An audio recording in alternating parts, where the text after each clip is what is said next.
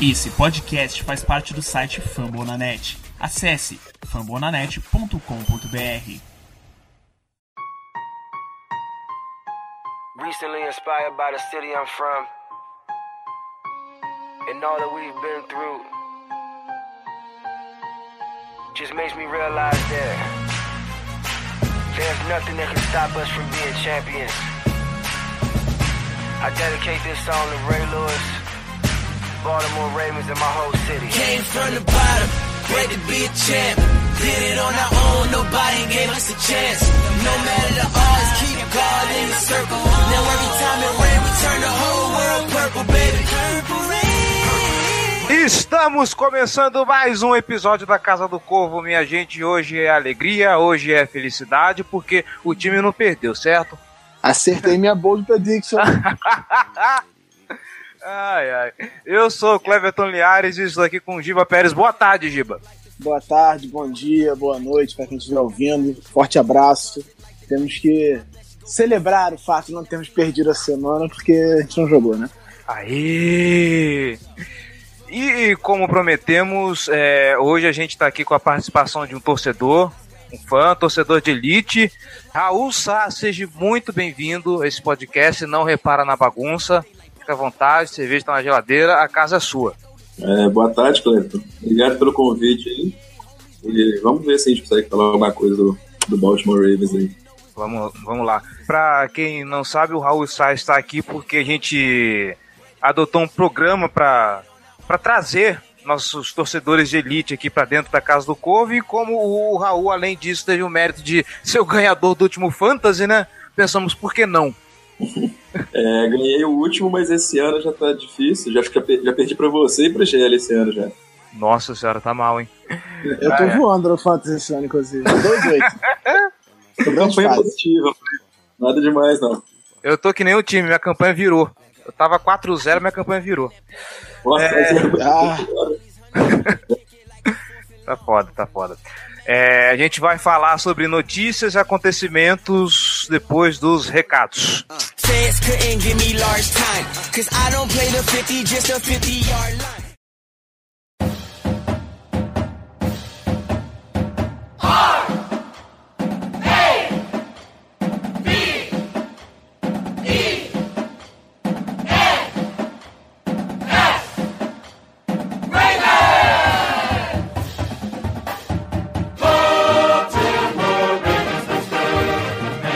Recados rápidos, galera. É o seguinte, você que está escutando a Casa do Corvo quer ajudar esse projeto a crescer, então seja apoiador, seja torcedor de elite. Apoia.se barra Casa do Corvo com apenas um real, você já faz uma diferença enorme para esse projeto.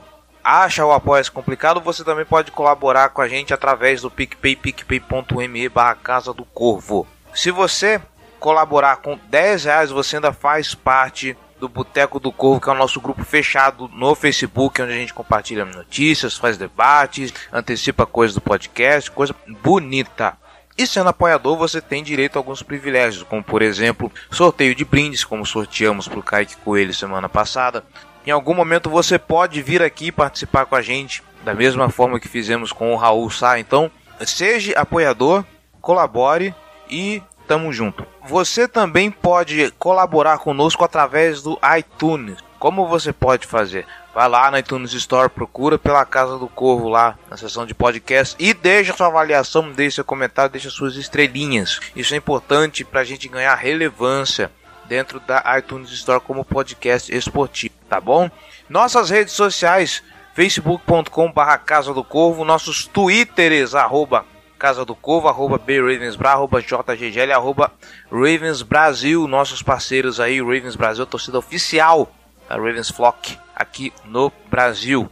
Sugestões, elogios, dúvidas ou críticas você pode mandar para casa do corvo gmail.com, certo? Lembrando também, nós somos membros da família Fumble na Net. Você que está escutando a Casa do Corvo, não esqueça, tem Famblinho toda quinta-feira fazendo o resumo da rodada além de outros tantos vinte e poucos podcasts sobre os times da NFL, estreou por esses dias o Chiefs Kingdom para falar sobre o Kansas City Chiefs, esse essa franquia poderosa da AFC West. Agora tem podcast dos Chiefs também aqui. Então vai lá, famonanet.com.br. Aproveitando que você está indo para lá, vem aqui no post desse episódio e deixa lá o seu comentário. Tá bom? Nós queremos ouvir a sua voz. Como não temos comentários para esse episódio por enquanto, a gente vai direto para a pauta. Beleza?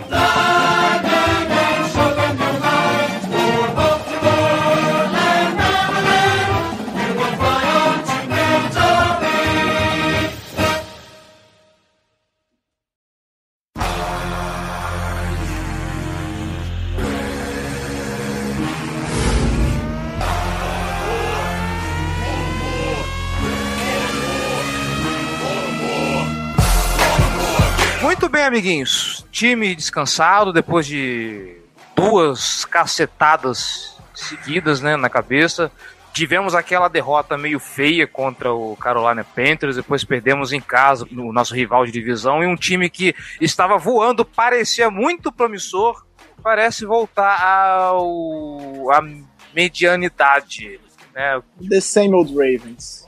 O mesmo Ravens de sempre, o que é um pouquinho triste, né? O que aconteceu com esse time?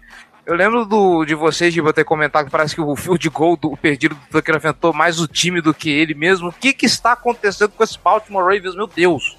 É, é difícil dizer, né? Assim, eu acho que várias coisas influenciam. O psicológico tem um peso grande. Como eu falei na, na última semana, é foda você afirmar que teve um peso porque você tá longe, você não tá lá no ambiente para saber como é que isso impactou no elenco, mas o time sentiu muito aquela derrota. Porque até aquele jogo nós estávamos ainda jogando muito bem. Apesar da derrota pro Saints, a gente jogou de igual para igual com um time que a gente vê aí. É um dos melhores times da liga, candidatíssimo ao Super Bowl.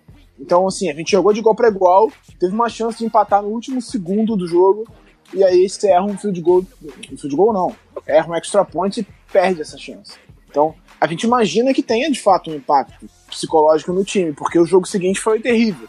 E eu acho que a sucessão de fatos levou o time a, a chegar em frangalhos contra os Steelers. Tanto a eliminação, tanto a, a, derrota no final contra o Saints, quanto o péssimo jogo contra o Carolina Panthers, que foi um, um atropelo. E aí você soma isso, lesões, muitas lesões importantes. A gente perdeu jogadores de linha ofensiva importantíssimos durante essas semanas. E você perde o Marlon Humphrey também, que não jogou nessas semanas. Então, acho que tudo isso tem, cada tem um papel, um pequeno papel que junto faz com que o time tenha jogado muito mal, especialmente contra os Steelers. É, se para acrescentar, a gente começou a treinar uma semana ou duas semanas antes de todos os times também da NFL, né? Para aquele jogo do, do Hall da Fama. E se for olhar, o Bears teve a, a bye deles na semana 6. Eu acho que a gente tendo a bye só na semana 10 acaba que influencia bastante. O time, pelo menos contra os Steelers no segundo tempo, dá para ver o time bem cansado eu acho que esse, esse período de treino antes acabou até atrapalhando o time nesse momento. É, essa é uma, é uma questão relativamente frequente sobre a, o Hall of Fame Game. Os times que jogam costumam reclamar bastante de ter que antecipar a preparação toda uma semana, que 16 semanas já são pesadas, você tem que quatro semanas de pré-temporada, mais uma semana antecipada para o jogo do Hall da Fama, que não faz muito sentido. E não tem por que fazer isso assim, sabe? Você poderia perfeitamente botar o Hall of Fame Game abrindo a quinta-feira da pré-temporada e a, a, semana 1 começando no domingo, por exemplo. Então seria como se fosse uma, uma temporada regular com o jogo na quinta-feira e o resto da pré-temporada espalhado pelo resto da semana. Não tem por que você antecipar em uma semana toda essa preparação, isso não faz sentido. É, coisas que a NFL faz para levantar mais dinheiro, né? Eu vou mais além, eu acho que esse Hall of Fame Game tinha que ser no meio de um Pro Bowl, alguma coisa assim, sabe? Ah, já que vai fazer uma festa toda, aí no intervalo anuncia os caras que vão lá pro, pro, pro Hall of Fame, eu acho, eu acho mais né, já aproveita a festa. Não, o anúncio é feito antes do Super Bowl, naquela semana de festividades e tal. A parada ali é uma homenagem que é feita pra, no momento da. Que, que revelam os bustos e tal, aquela semana do Hall da Fama. Mas você poderia perfeitamente fazer isso na primeira semana da pré-temporada e não uma semana antes. Sim. Porque a gente jogou uma semana antes de começar a pré-temporada. Digamos que a pré-temporada vai começar nesse domingo. Faz um jogo na quinta e faz a semana toda de homenagem. Pronto. Aí com esse monte de treino a mais aí, as, o time chegou baleado para essas, essas últimas duas, três semanas aí. Para além do cansaço do, do time, a gente tá vendo aí alguma, algum burburinho e de uns tempos para cá, inclusive, eu tenho acompanhado alguns grupos de fãs dos Estados Unidos mesmo, do, do Baltimore. E eles estão pedindo, já se fala na imprensa, de que, assim, o fracasso desse time está afetando o cargo do John Harbaugh no time. Eu vou ser sincero, eu não vejo até onde ele tem culpa no cartório com, com, com esse desempenho dos Ravens, mas que começa a, a água começa a bater na bunda dele e isso já, já tá começando, né? Já se fala, inclusive, de ah, se ele sair, Denver tá interessado. A gente comentou sobre Tampa Bay também. Mas. E aí, o que a gente pode esperar agora com essas notícias rodeando o, o MT Bank Stadium? O que, que isso pode afetar no time? Quais, quais são as perspectivas futuras? Né? Se, se o Harbaugh sai, o que, que, que, que se espera desse time? Espera-se que ele saia no final do ano, né? Tem gente que já tá pedindo a cabeça dele agora. Não, é, isso, isso não vai acontecer. Já tá provado que não vai acontecer, porque se fosse pra demitir em algum momento durante a temporada, seria na semana passada para o técnico novo ter uma bye week pra treinar. Então não vai acontecer. Ele vai ficar até o final da temporada. Acho que mais uma semana sem play, mais uma temporada sem playoffs é um peso grande demais para qualquer técnico suportar. Eu acho que dificilmente numa franquia que que espera algum sucesso, um técnico vai suportar quatro temporadas consecutivas sem ir aos playoffs. É, independente do que for, não consigo me lembrar. Acho que nem o Marvin Lewis conseguiu. Ele conseguiu o fato de não ganhar nos playoffs em 53 anos, mesmo assim ficar no cargo. Mas quatro temporadas consecutivas sem ir aos playoffs, eu acho muito pesado e acaba sobrando para ele, de fato. Ele tem culpa, assim como o Ozzy tem culpa, Assim como o Flaco tem culpa, os jogadores todos têm culpa, todo mundo tem culpa. Não tem um culpado só. A gente até falou sobre isso aqui na semana passada, que é, a, a, o grande defeito do, do, do Harbour é o fato dele não ser especialista em nada. Ele não é nem. Quer dizer, ele é especialista em especialista, né? Ele não é especialista nem no ataque nem na defesa. Isso cria uma, uma insegurança no time em relação à mudança de coordenador. Porque você pode mudar coordenador a qualquer momento durante a temporada. Assim, acabou a temporada, o coordenador pode sair se ele quiser para ser um, um técnico, um head coach em, em qualquer time. Então você. Essa, essa, esse fato do Rabo não ser especialista em nada faz com que ele dependa demais dos coordenadores dele. O Jerry até fez um excelente texto no, no livro de 32 sobre isso, falando sobre o Baltimore. Ele compartilhou essa semana, a gente bota no, no post o, o link da matéria. É, falando sobre isso, e é exatamente isso. Assim. Ele não é especialista em nada. Isso que traz essa insegurança. Uma mudança de coordenador, ela pesa muito mais no Baltimore do que ela pesaria em um time que, por exemplo, tem um, um técnico com viés ofensivo. Porque ele conseguiria, por exemplo, o Kansas City Chiefs. Eu acho até que eu usei esse exemplo aqui na, no último programa, mas você vê o Andy Reid lá e a todo momento os coordenadores dele são chamados para ser head coach em outros times. Esse, essa temporada foi o Matt Nagy, que está no Chicago Bears, e, e você vê, o ataque não cai tanto de, de, produção quando troca o coordenador. Por quê? Porque o, o Andy Reid está lá. Então ele é o chefe desse ataque. Ele pode até não chamar, que, o que não é o caso. Ele chama. Ele pode até não, poderia até não chamar. Mas é, ele é o chefe do ataque, então a estrutura toda se mantém. Traz só uma pessoa nova para ajudar ele com isso. Então o, o grande problema do Harbaugh é esse. O Harbaugh chega a participar da montagem do, do, do playbook do time? É claro que sim, ele participa, ele dá opinião, mas ele não é um especialista. Sim. Ele não é um cara com uma mente ofensiva, ele não cria coisas. Uhum. Ele, ele, discute o planejamento do jogo. Uhum. Então, assim, se o, o, quando o Mornweg vai fazer uma chamada, ela foi previamente discutida com o Harbour. Esse é o plano uhum. que a gente montou pro jogo. Então, Mas ele não, não é genial em relação a isso, entendeu? Sim, porque eu tava pensando exatamente nisso. Como ele não é especialista em em trabalhar com, com, com, os setores ofensivos, defensivos, o negócio dele é special teams, eu fico pensando até que ponto, na hora de montar, é, a opinião dele pesa nas decisões e o time, em vez de ficar com, com a cara do, do, do, técnico, fica com a cara dos coordenadores, pode mudar a qualquer momento. Não, mas é justamente esse o problema. É, é isso que eu tô falando. O problema é justamente esse. O, uma mudança de coordenador ela pesa muito mais pra gente do que pesaria pro Chiefs, do que pesaria, por exemplo, na, um coordenador defensivo pro New England Patriots. Uhum. Porque por mais. Não é o Belichick que chama, em geral. Em geral, é o coordenador que chama as jogadas. Mas ele é uma mente defensiva acima da média. Então, o trabalho dele durante a semana faz toda a diferença. E aí as chamadas ficam a, a cargo do coordenador. Mas isso pesa demais pra gente por, pelo, por esse fato. O Harbaugh é muito bom gerindo o grupo. Você não vê problemas de vestiário, muito difícil. Mas, em relação a isso, é um problema. Eu acho que a função do Harbaugh, muitas vezes, durante o jogo, é a questão de, de uma quarta descida, se, se vai ou não, acho que ele tem a palavra final ali. E igual o, o Giba falou, ele gera o grupo muito bem. Mas se a gente continuar aí com o quarto ano seguido sem ir para o playoff, já é uma coisa de se discutir se vale a pena ou não manter ele. Porque no próximo ano já pode tentar trazer algum técnico de mente ofensiva que, que quer trabalhar com o Lamar também, e aí já ser um, o ponto de partida de um novo Baltimore Ravens. É, falando em um ponto de partida para o novo Baltimore Ravens, é, essa temporada o time passou por uma reformulação, reformulação assim, entre aspas, a gente trouxe coisas novas, né? Dampi saiu, veio o Martindale, o nosso corpo de, de recebedores mudou bastante. É, então a parte, assim, a gente conseguiu, a gente trouxe uma, uma nova mente ofensiva, uma, desculpa, uma mente defensiva para trabalhar a, a defesa que já é boa, e no ataque a gente trouxe peças melhores. No começo a gente fez muitos elogios de como o Martindale conseguia mudar a defesa, do, entender o que o, o ataque adversário queria mudar a defesa durante o jogo, de como esses recebedores estavam são muito melhores do que tínhamos antes e, e, isso aí eu acho que a opinião de ninguém mudou ainda, mas o que que, o que, que ainda está faltando para a gente virar e falar não, o Baltimore Ravens está diferente, porque a expectativa nos primeiros jogos era muito boa e de repente a gente desgrigolou e voltou para voltou voltamos ali para os 50%. É, cara, é, assim, o grande problema do Martindale como coordenador é o fato de que ele não tem experiência. Ele não é um cara experiente em ser coordenador, então ele vai passar por problemas, ele vai passar por adaptação. É o mesmo caso do Lamar assumir o time agora, por exemplo. Digamos que ele, ele possivelmente vai jogar no domingo, é, se o Flaco não conseguir se recuperar da lesão.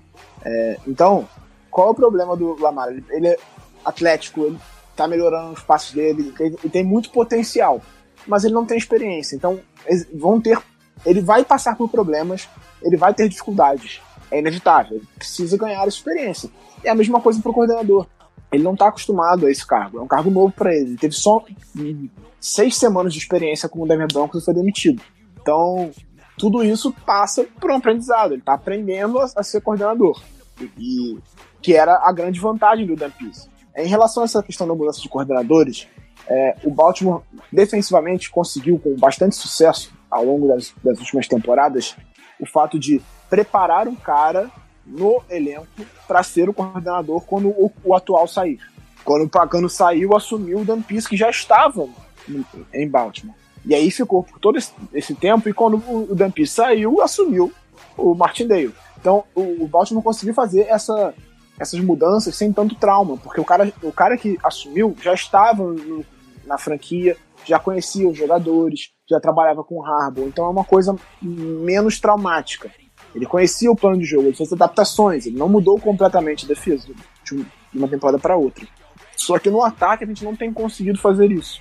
A gente perde os coordenadores com frequência e depois que sai a gente não contratou bem e aí veio o Tressman, que foi uma tragédia, seguraram ele, aí botaram o Mornweg, que era o, o técnico de quarterback, também não foi bem e aí estão tentando segurar a onda, mas assim, o Mornweg até começou bem a temporada, mas nos últimos jogos já foi mal novamente, então acho que tudo isso pesa em cima do Harbour, porque ele não está conseguindo encontrar a comissão técnica ideal para que o time evolua. Em relação à mudança de coordenador, eu acho que falta do, do defensivo, acho que o problema é justamente esse. O Martin Dale é inexperiente, ele vai passar por problemas, ele vai ter dificuldades e vai aprender, ele vai crescer como coordenador. Eu acho que não é motivo para demitir ele. Temos aí a primeira temporada dele como experiência e acho que para o futuro ele tem muito potencial para ser um excelente coordenador. E acho que os problemas que ele teve até aqui não são problemas gravíssimos. Assim. Ele não teve. Talvez tenha exagerado um pouco nas blitz, de fato eu acho isso, mas não acho que seja determinante para definir ele como um mau coordenador. É, sobre a defesa, eu acho que a defesa vem jogando bem, sim. E às vezes até dá para colocar ele no top 5 na NFL. Só que eu acho que nossa defesa não é uma defesa que ganha jogos. Tanto que esse ano, eu não sei o número, mas a gente está tendo muito pouco turnover. E a gente está gerando muito pouco turnover. Então, isso não deixa fazer a defesa ganhar os jogos pra gente. A gente está dependendo do ataque. E no ataque, eu tô achando que, que, falta, que falta dinamismo no, no, no time. O time tem muita pouca jarda depois da recepção. Você, você chutaria quem tem o maior número de jardas depois da recepção, da recepção do nosso time? jardas depois da recepção, sei lá, o cara. Acho fugiu que é o Snead. Snead, né? Meu palpite seria o Snead. É, atualmente o quem tem mais é, em média é o Alex Collins, né? Mas recebe muito pouco passe. O Smith tem média de 5 jardas depois da recepção. Agora a gente vê os nossos dois melhores, que em nome, né? Seria o John. Brown e o Crabtree. O Crabtree tem 2,2 jardas depois da recepção. Nunca foi a característica dele, né? Mas Sim. é muito. O John Brown tem 3. Ele é um cara muito dinâmico, mas que recebe passe longo, não é de fazer essa jogada. É, eu, eu, quando fui olhar isso, eu, eu imaginei que ia achar o, o Mark Andrews com, com o maior número. O Mark Andrews está com quase 4. Então, é, é uma coisa que nos ataques da NFL a gente vê muito dinamismo. Eu, eu fui olhar para comparar os Steelers. Os Steelers tem o Juju, o Antônio Brown, o McDonald, o James Conner e o, Je- o Jess James tem mais de 5 jardas para recepção. 5 jardas depois, da, depois da recepção, né? Então, é, é uma coisa que falta. No nosso elenco, a gente, a gente podia ter de, desse dinamismo é, é o Leslie. Pelo que eu, do tape dele que eu vi, ele, depois que ele tava com a bola na mão, ele fazia um estrago grande. O problema é que ele não recebe, né? É, não, é, a grande vantagem dele no college sempre foi essa, assim, ele, fazia, ele, ele, ele ganhava muitas jardas depois da recepção, o problema sempre foi a recepção. E a gente tem um problema que eu, eu não entendo, a gente vai com pouquíssimos wide receivers pro jogo, a gente vai com quatro só, a maior parte dos times vai com, vai com cinco ou até seis pro jogo. A gente tá indo com É. quatro só. O Leslie, eu não sei como é que tá sendo a evolução dele, mas às vezes, com ele entrando, ele podia ser um cara di- diferente no nosso time, nesse, nesse ataque nosso. É foda, né, cara? E a gente. E o pior de tudo é que a gente. Eu, eu não sei, pelo menos eu entrei com uma. O meu medo era mais o entrosamento do, do, do time do que com, com, com o talento do, desses caras. A gente tinha umas peças muito boas. Não que o Snead fosse assim, uma peça, um, cara que chegou muito badalado, o Crabtree, a gente já sabia mais ou menos o que esperar, visto do que ele apresentou nos outros times, mas levando em conta as perebas que a gente tinha no, no, no ataque que a gente tem agora, a evolução foi, foi notória em termos de talento. Agora tá faltando a coisa engrenar mais. A gente tem peças boas, mas o ataque como conjunto, ele dá umas engasgadas, seja pelo, pelo Flaco muito tempo pression, é, sendo pressionado constantemente, os drops do, do Crabtree, linha ofensiva que, que, que não colabora, sei lá, acho que ainda falta um, um estalo para esse time engrenar né, no ataque, eu não sei. Seja o, Mornweg também, que eu lembro da gente em outros jogos ter, ter elogiado ele por ele estar tá apresentando algo mais agressivo, ele voltou ao conservadorismo dele, eu não vejo esse time dinâmico, um time que consiga fazer improvisos, um time que consiga ser agressivo com, com, com ele. Para mim, eu acho que ainda falta esse estalo no ataque que a gente precisa achar o que, que é de verdade.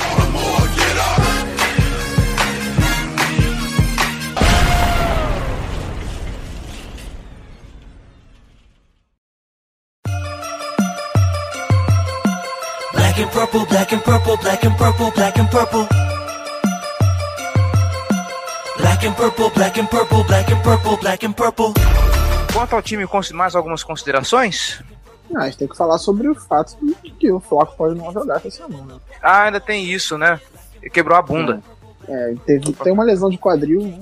pode, pode- não, não treinou na terça-feira, não treinou na quarta-feira e provavelmente não vai treinar nessa quinta-feira. Foi visto de chinelo, né? famoso chinelinho no, no centro de treinamento, tá nevando pra caramba em Baltimore também. Abraços Assim, sabe pra como é- você, Gelli. Sabe como é que é, né? Essa coisa de lesão no quadril, idade, frio, dói pra caramba. Então, provavelmente ele não vai treinar hoje, é, nessa quinta-feira. Sexta-feira vai ser um dia decisivo pra saber se ele tem condição de jogo ou não. Se ele treinar de forma limitada, pelo menos, eu acredito que ele vá pro jogo. O Mornweg deu uma entrevista nessa quinta-feira falando que não vê problema o Flaco ir para a partida sem treinar, porque ele é um cara experiente, que consegue dar conta de, de jogar bem mesmo se não treinar. Ah, tá bom, tá bom. É, então, assim, se ele der alguma demonstração de evolução nessa sexta-feira, de que ele tem o mínimo de condição para ir pro jogo, ele vai pro jogo. Eles não vão tirar ele do time. Tá, e aí vamos pensar na situação hipotética de que o Flaco não vai. Vocês acham mesmo que Lamar Jackson seria uma boa aposta? Eu sei que o time tá confiando, a torcida pede, mas eu acho tão perigoso assim o, o time que ainda tá tentando brigar por uma vaga nos playoffs, já, já jo- jogar o moleque na fogueira de uma vez. Tendo É, o, o RG3 ainda de, de backup, O, o Cleberton, ele tá ali pra, pra, pra ser o QB titular da franquia nos próximos anos. Ele não pode assumir um jogo, pelo menos, da temporada, mesmo sendo calouro. não, sabe? poder, Não até, é- poder até Ninguém pode. tá dizendo que ele vai ser titular até o final da temporada. O Flaco não tem condição de ir pra esse jogo. Então, se ele tá ali pra ser o futuro da franquia, ele tem que, no mínimo, conseguir jogar uma partida. sei lá, pra, eu, sei lá, assim, não- acho que pra testar ele numa situação mais, sei lá, não tem mais chance, aí põe ele pra testar e tal, acho que ainda com chance de playoffs, bom, se ele for, eu espero que ele aguente a pressão e faça um bom jogo, eu também quero Eu ver o que- desenvolvimento desse garoto, mas, Eu acho que não tem teste melhor do que botar ele num jogo decisivo. Meu irmão, olha só, tá na tua mão, decide aí. É isso aí, vamos ver como é que ele é. Vamos ver do que, que ele é feito. Se ele conseguir, beleza. Se não conseguir, também não é nenhuma tragédia. Não é falar, ah, não, ele não serve porque ele não conseguiu ganhar do Bengals numa situação absurdamente pressionado, com o time jogando porra nenhuma, vindo da bye week, Não é por isso que ele, não, que ele vai ser descartado completamente. Sim. Se ele ganhar, se ele ganhar esse jogo, jogando bem, de repente o Flamengo também volta. Sim, e nesse ponto eu concordo, a partir do momento que ele mostrar confiança né, nessa situação, né, pode entregar o, a titularidade na mão do- dele que ele aguenta. Mas, bom, eu ainda tenho, tenho, tenho minhas ressalvas, mas só esperamos que tudo dê certo pra ele. Sim, tomara. Uhum. Mas é, o, o Art Tree também não foi descartado. Ele pode. Talvez ele jogue também. Vamos ver. Passado, o Flaco nem não treinou também, né? Com aquela a dona coluna. Quase não treinou a pré-temporada e ganhou dos Bengals o primeiro jogo. Quem sabe, né? Né? É, ele, é. ele participou do jogo, né? Quem ganhou mesmo foi defesa. É, foi. foi, Mas 21 a 0. É, Com seis turnovers forçados. Mais do que a gente forçou a temporada inteira, é, provavelmente. então, né? É um joguinho atípico aquele dos Bengals, pra ser, pra, pra ser honesto. Mas, mas é o que a gente tá precisando. Uhum. É, a gente tá falando tanto de, de Bengals aqui, já começamos a falar de Bengals. Va- Vamos pro preview então? Vambora. Beleza, amiguinhos. É, depois de tudo isso, depois de todas as especulações, vamos ver o que, que esperamos desse jogo contra o Cincinnati Bengals depois da, da, da cacetada que tomamos na, na- no começo da temporada. E para falar do jogo de volta, trouxemos aqui o Ricardo Bossi mais uma vez pra gente comentar. Eu espero que, que, que dessa vez o seu pé quente não funcione, porque você. A última vez que a gente falou que o jogo ia ser disputado deu, deu no que deu. E é isso aí, seja muito bem-vindo, Ricardo. Obrigado, Cleverson, é, pela oportunidade de estar aqui na Casa do Corvo. Ah, eu, eu espero que meu package funcione, por mais que esse jogo, pra mim, tá uma incógnita completa dos dois lados. Pois é, né? Vamos lá. O- Os Bengals nesse momento estão em segundo na divisão, se eu não me engano, né? Sim, 5-3, acho, ou 5-4, agora eu tô em dúvida. 5-4, né? Que foram 10 semanas 5-3. o bye. Então, É é 5-4. 5-4. 5-4? Era 5-4. A gente tá 4-5 e 5-4, é isso. Pois é. Na época em que os Ravens estavam lá em cima, voando alto, né, e encaramos aquele Thursday Night Football, ah, aquele jogo foi completamente atípico em, em todas as circunstâncias, né? A gente estava com uma semana curta, perdemos C.D. Mosley, aconteceu o caos pro lado de Baltimore, mas ainda assim era um time que se esperava que fosse chegar longe.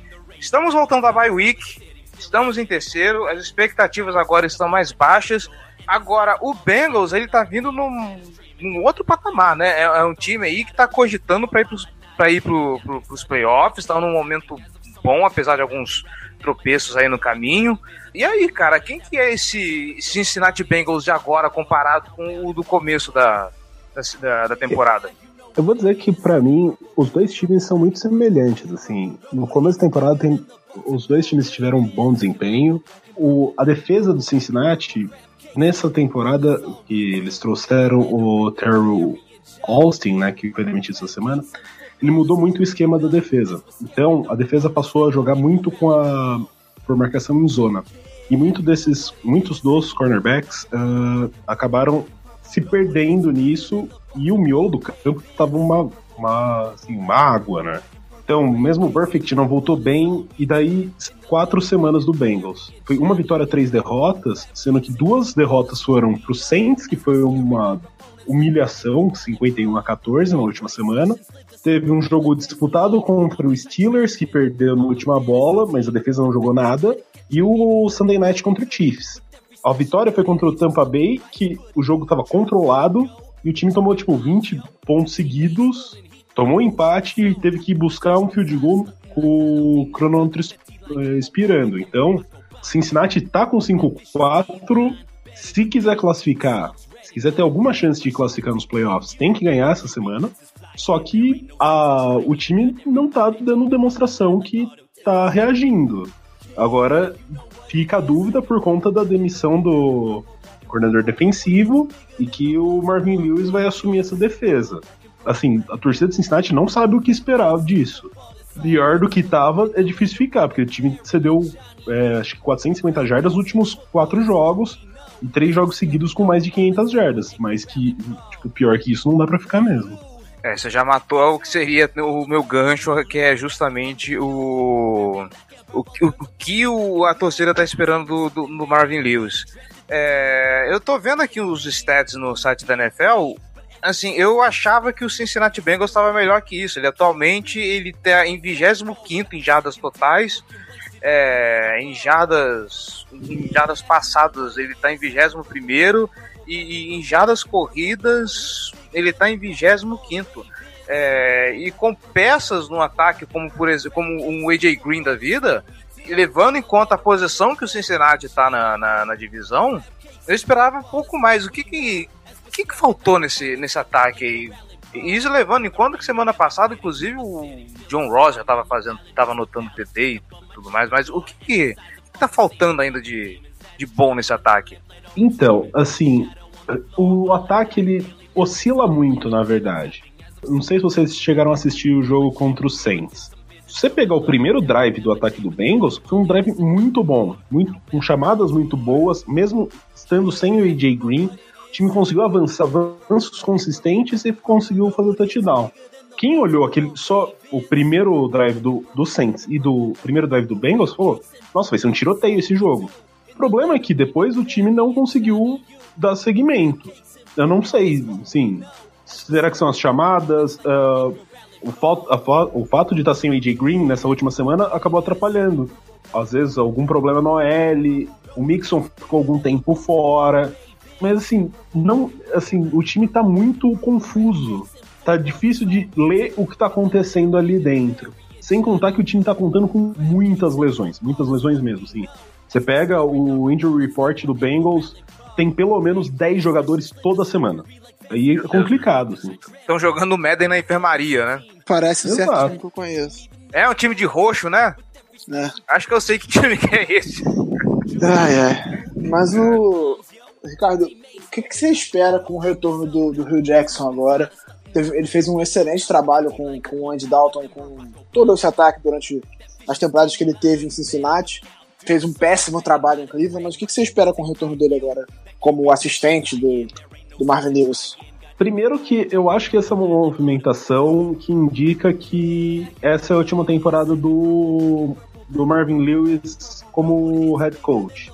Eu acho que a família Brown, né, os proprietários do Bengals, vão dar a oportunidade do Hugh Jackson ser o head coach do Bengals na próxima temporada. Isso, é isso que eu ia te perguntar.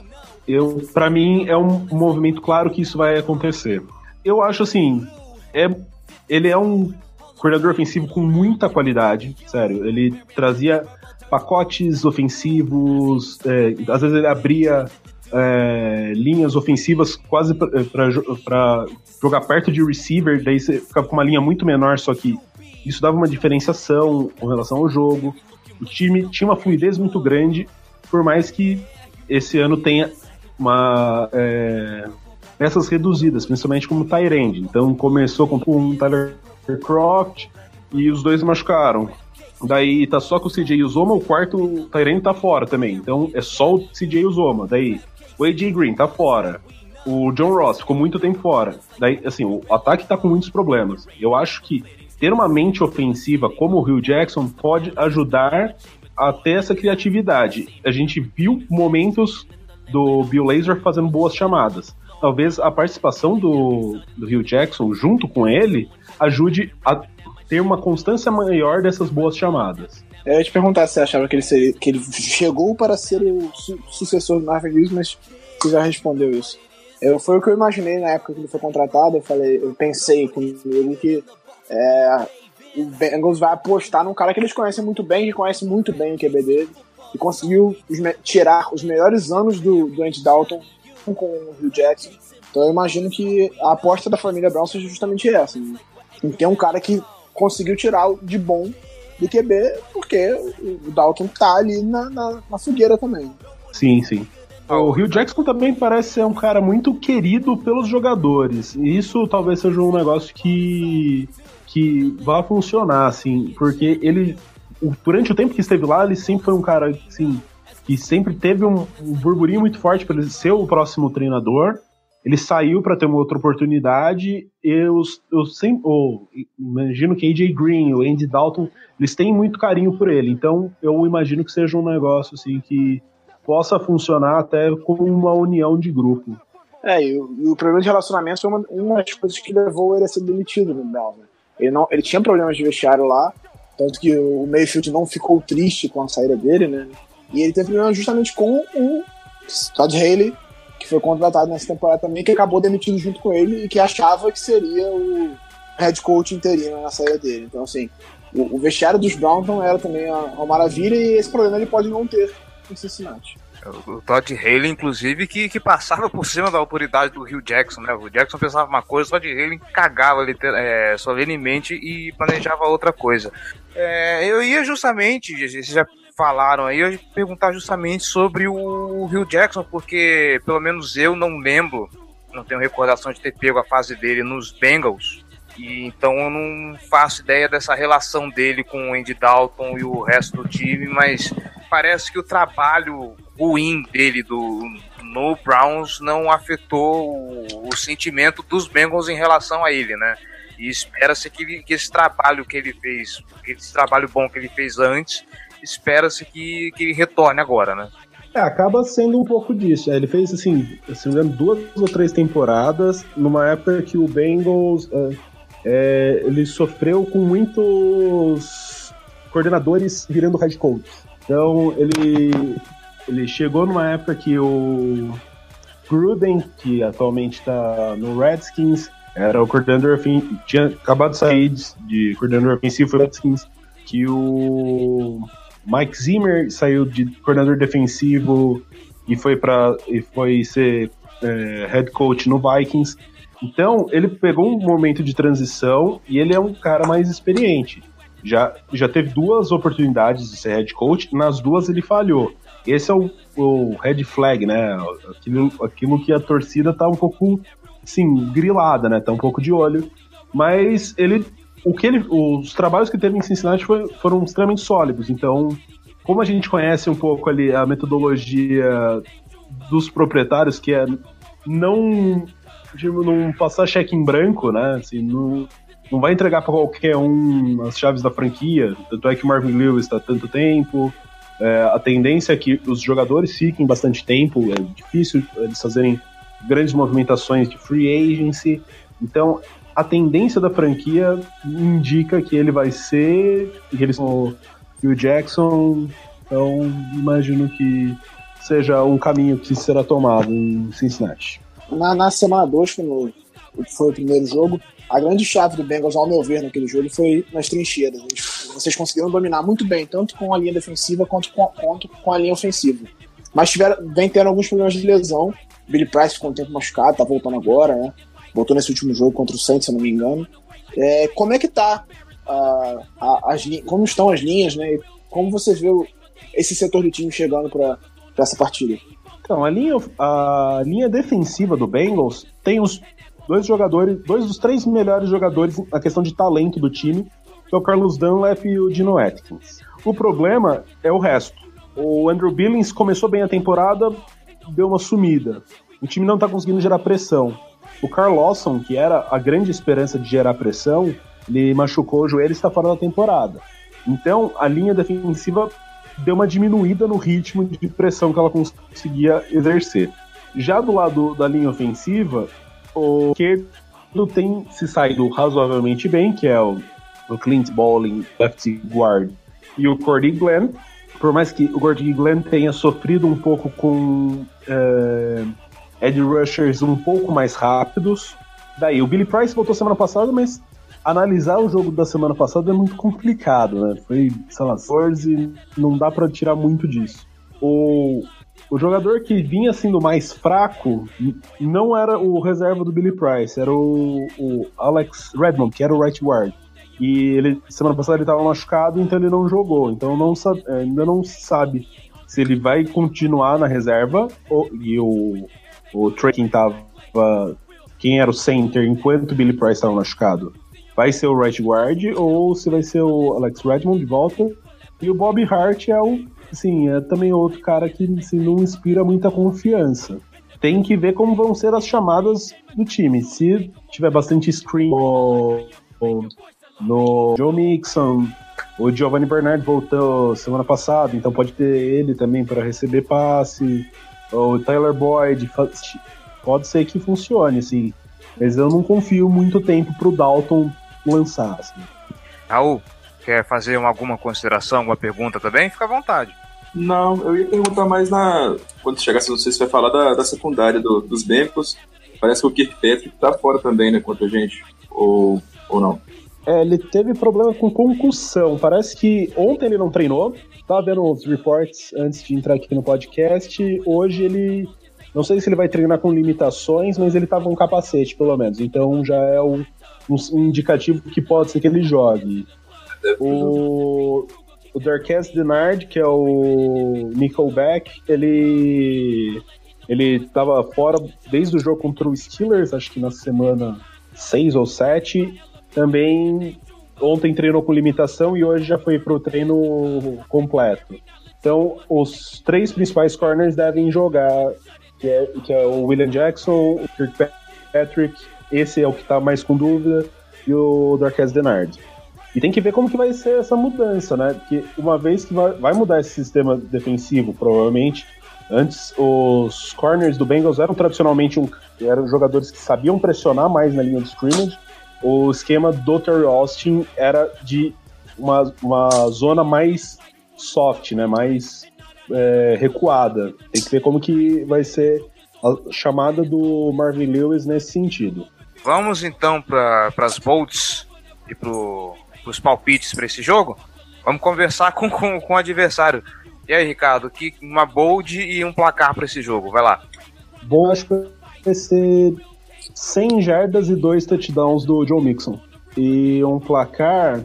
Uh, como vocês vão com o Lamar, provavelmente, Bengals ganha sem muita convicção. Chuto um uh, 23 a 17 pro Bengals. Tá aí. Vai lá, Raul. É, eu acho que o flaco deve pro jogo, né? Então, não sei, eu vou falar um 24 a 13 para Baltimore. E como eu falei que nossa defesa não vem gerando muito turnover, eu vou falar que duas interceptações e uma delas pick six. Aí, gostamos, gostamos. Manda ver, Giba. Vamos lá. Acho que o time vai dar uma empolgadinha nesse jogo, eu diria um 30 a 17 pro Baltimore. E primeiro touchdown do Ty Montgomery. Vou repetir a bolsa da semana passada, ele não jogou, ele não foi pro jogo, então eu falei que talvez ele não fosse. Então esse, essa semana ele vai ser a estreia do Ty Montgomery, ele vai fazer um touchdown logo de cara, recebendo o passe do Flaco. Tá aí, tá aí. É... Eu sei lá, eu acho que os Ravens levam esse jogo, não sei porque algo me diz isso. É 28 a 21 para Baltimore e uh, do jeito que o jogo corrido anda meio prejudicado, eu acho que esse jogo vai ser um, um diferencial e o Alex Collins vai anotar dois TDs corridos se anotar, não vou dizer que eu não vou ficar muito triste, porque eu tenho ele no Fantasy, pelo menos. Não, mas ele vai dar aquele, é, é, aquelas corridas de, de, de, quebrar tackles e vai anotar dois CDs corridos. Eu creio que, que, que o garoto vai, vai brilhar nesse jogo, certo? Uh, mais considerações, meninos? Não, só isso. É, eu acho que esse jogo é bem decisivo, né? Porque se for olhar a tabela dos, outros, dos dois times depois, os jogos em casa são bem fáceis, mais acessíveis, né? A gente enfrenta o Raiders, os Bucks e os Browns em casa. E os Bengals pega o Browns, Denver, Raiders e, Browns de novo. Não, é. Então Browns, Denver e Raiders. Então em casa eles devem ganhar e aí tem os jogos fora. A tabela do, do Bengals é, acho que tem um jogo contra o Browns fora que pode ser melhor para eles. Assim. É, os nossos jogos fora são muito complicados, a verdade é essa. A gente É, tem jogo contra os Chiefs fora de casa, a gente tem jogo contra o Chargers fora de casa E e contra os jogo Falcons. contra o Falcons fora de casa. É, o Falcons, por mais que, Pode ser o mais acessível. é, em tese, esse é o mais acessível, Ah. mas por mais que se tenha problema na defesa, o Falcons, por conta das lesões que eles tiveram gravíssimas, né? Ainda é um time muito forte no ataque. Então, se a nossa defesa não tiver um dia inspirado, a gente vai precisar que o ataque contribua, que o ataque faça diferença. Apesar de ser o jogo mais acessível dos três, ainda é um jogo bem difícil. É, eu assim, eu falei com relação às chances de playoff do Bengals passar muito por esse jogo desse final de semana, porque eu conto com quatro outras vitórias, que é o Broncos, o Raiders e as duas vitórias do Browns. Aí teria que ganhar ou do, do Ravens, né? Ou, ou do Steelers na última semana em Pittsburgh, ou de San Diego em San Diego. Ó, San Diego não, no, no LA. Chargers, né? Será Los sempre Angeles. San Diego em nossos Então, jogos- corações, cara. Então, assim, se o Bengals quiser alguma coisa, porque eu acho que 9-7 não consegue playoff. 10-6 ainda fico na dúvida, mas ainda acho que dá. Então, esse é o jogo decisivo para qualquer um dos dois que queira chegar a playoff.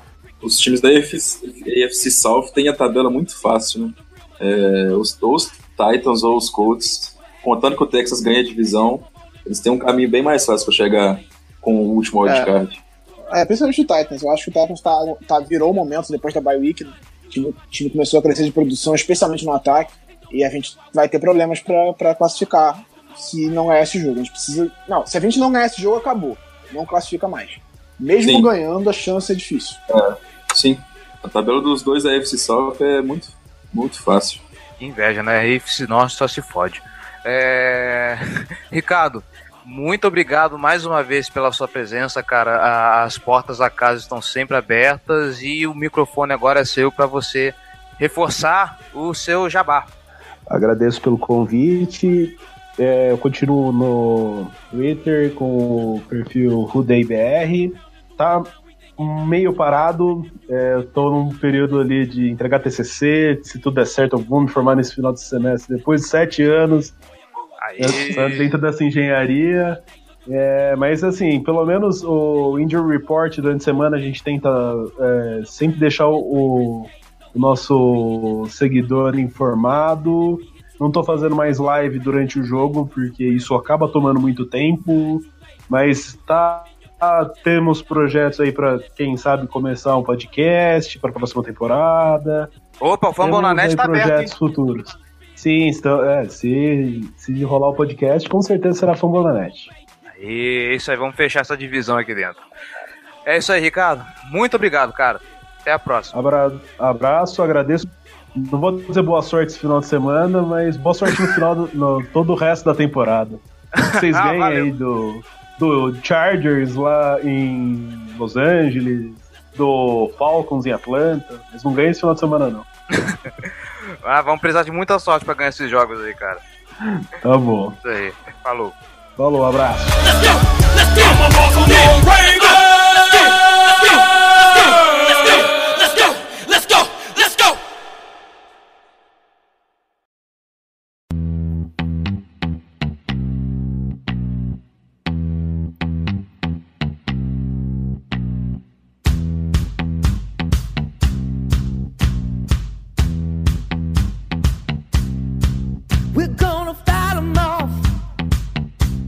quanto a nós, acho que é isso. Ficamos por aqui. Fizemos considerações sobre a Bye Week. Acho que só não falamos sobre a linha ofensiva. É, É a cara, única coisa que falta a gente falar. é verdade, né? Que eu acho que é o setor que provavelmente vai ter. Certamente vai ter uma mudança. Em relação aos titulares que a gente via até aqui na temporada. É, o Orlando Brown vai ser titular também nesse jogo. Amém. Amém. É, e aí tudo fica por conta da lesão do James Hurst. Ele não treinou também. Não se sabe se ele vai treinar nessa quinta-feira ainda, ou na sexta. Mas acredita-se que. Eu acho que se ele tiver condições, ele volta como left guard e alguém vai entrar no lugar do Scooter.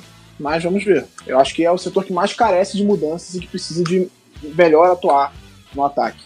A gente precisa que a linha ofensiva renda melhor e dê condições para o nosso ataque produzir, especialmente correndo com a bola.